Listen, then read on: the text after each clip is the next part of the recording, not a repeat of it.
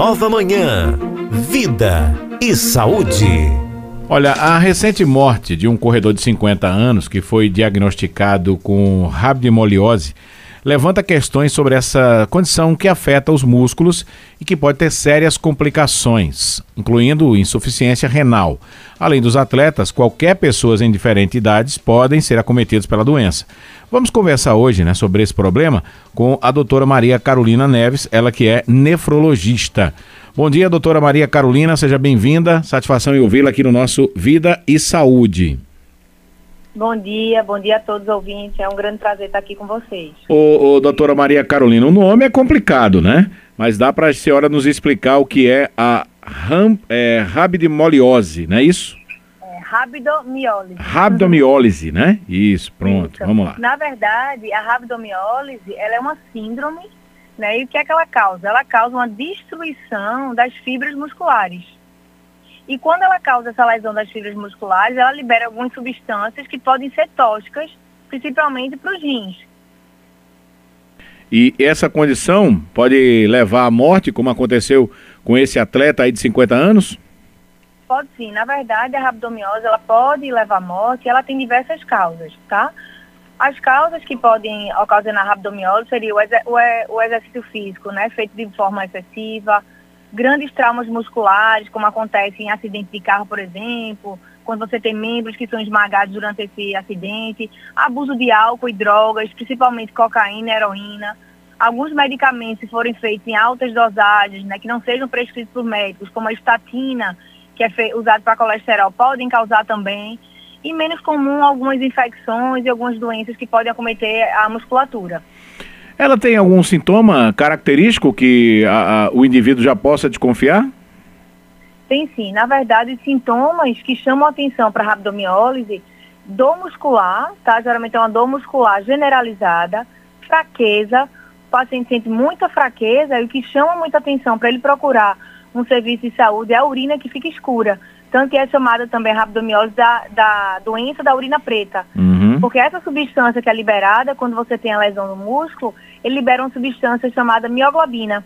E essa mioglobina dá essa coloração quando ela está presente na urina, que é meio avermelhada, algumas vezes mais amarronzada, cor de telha. Uhum. Isso chama atenção para o paciente para pensar em rabdomiólise sim. Então seria fraqueza, dor muscular e a urina mais escura. Ô doutora, doutora Maria Carolina, tem uma doença, não sei se é essa mesma doença, que é pelo consumo de um determinado tipo de peixe, né? Que tem um, um, uma bactéria que Perfeito. também causa a urina preta. É mais ou menos isso?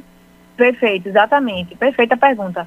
A síndrome de RAF, que a gente chama, hum. é quando você ingere frutos do mar, somente peixes, algum crustáceo, uhum. que tem uma toxina. É como se eles comessem uma alga e essa alga, né, quando é metabolizada no organismo desses animais, produz uma toxina. E essa toxina vai ser o causador da lesão muscular. Então, ela vai causar rabdomiólise também. É síndrome de RAF, que a gente chama.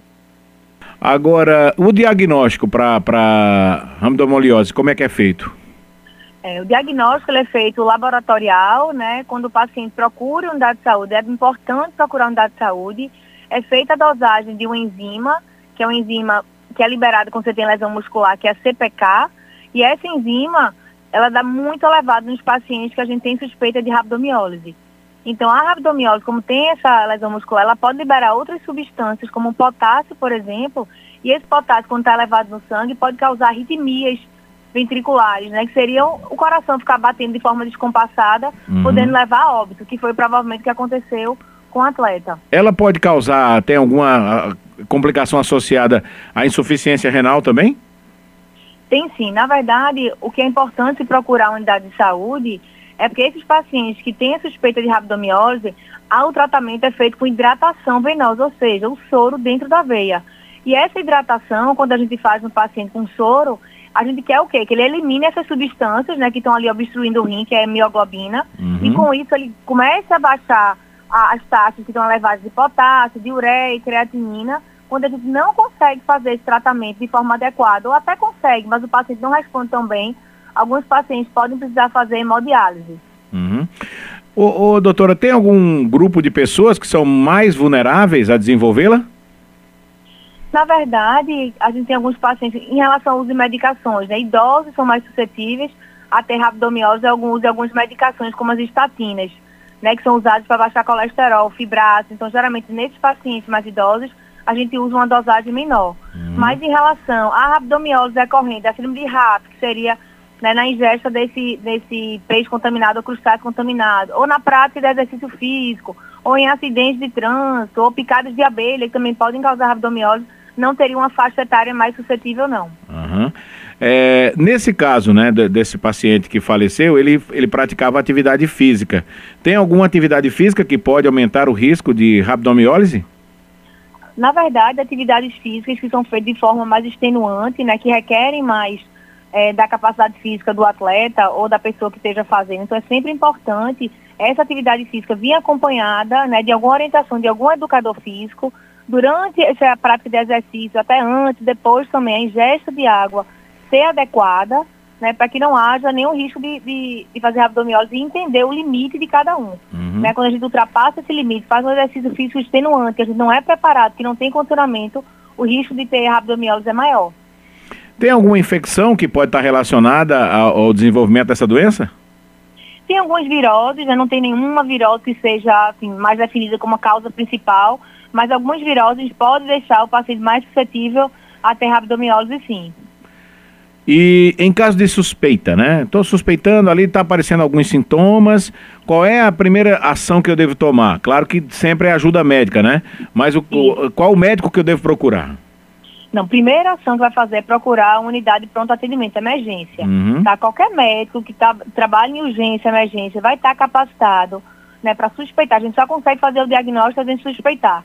Né? Isso, então, se na hora que o paciente chega com história clínica de fraqueza, de dor muscular generalizada, pode vir associada de ânsia de vômito, até episódio emético, a urina escura, né? algum exercício físico que ele fez aqui durante essa semana ou no, nos dias que antecederam a, ao início da dor, tem que fazer o diagnóstico através da dosagem no sangue da CPK, que é essa enzima muscular que está elevada na rabdomiólise. Doutora, tem alguma medida preventiva específica para esse problema?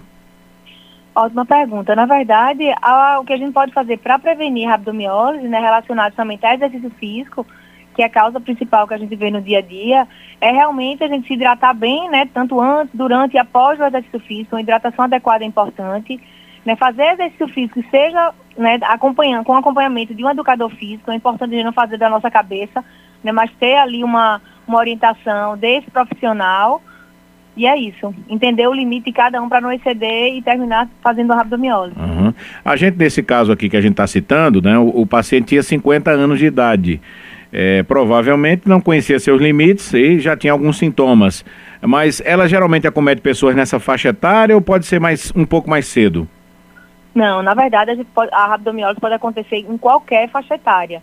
Tá? A gente pode ter pacientes que são jovens, pacientes mais idosos, não tem uma faixa etária que você tenha rabdomiólise seja mais acometido, não. Como a gente tem, quando, como a gente tem uma população né, que faz mais exercício, jovem, adulto e os idosos cada vez mais fazendo, toda a idade pode ser suscetível a desenvolver rabdomiólise. Uhum. Ela tem alguma característica que pode, por exemplo, associá-la a um outro problema de doença renal?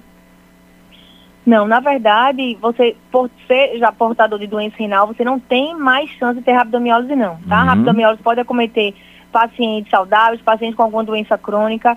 Não existe um fator de risco para ter rabdomiólise decorrente de alguma doença já pré-existente. Não tem. Agora, pacientes que têm rabdomiólise, a grande maioria das vezes, é uma doença reversível. Né? uma doença que, quando é procurada unidade de pronto atendimento, de forma né, adequada, ou seja, rápida, é feita hidratação de forma adequada, os exames para fazer o diagnóstico de forma precoce e consegue fazer esse tratamento com hidratação venosa, mais uma vez que eu falei. Algumas vezes a gente precisa fazer uso de bicarbonato para deixar esse sangue menos ácido, já que a acidose metabólica pode estar presente também na abdomiólise. A gente consegue ter um quadro reversível, sim. Então, pode-se dizer que tem cura, né, doutora? Tem sim, rabdomiólise sem cura. É importantíssimo a população procurar a unidade de pronto atendimento assim que se desconfie do quadro. Ok, doutora Maria Carolina Neves, muito obrigado pela participação com a gente aqui no nosso vídeo de saúde de hoje e até uma próxima oportunidade. Eu que agradeço. Boa tarde a todos. Nós conversamos com a doutora Maria Carolina Neves, nefrologista, falando aí da rabdomiliose, né? O nome dessa doença é meio complicado, né? Rabdomiliose, né? Que infelizmente levou aí a vida de um corredor de 50 anos de idade que foi diagnosticado depois da morte com essa doença.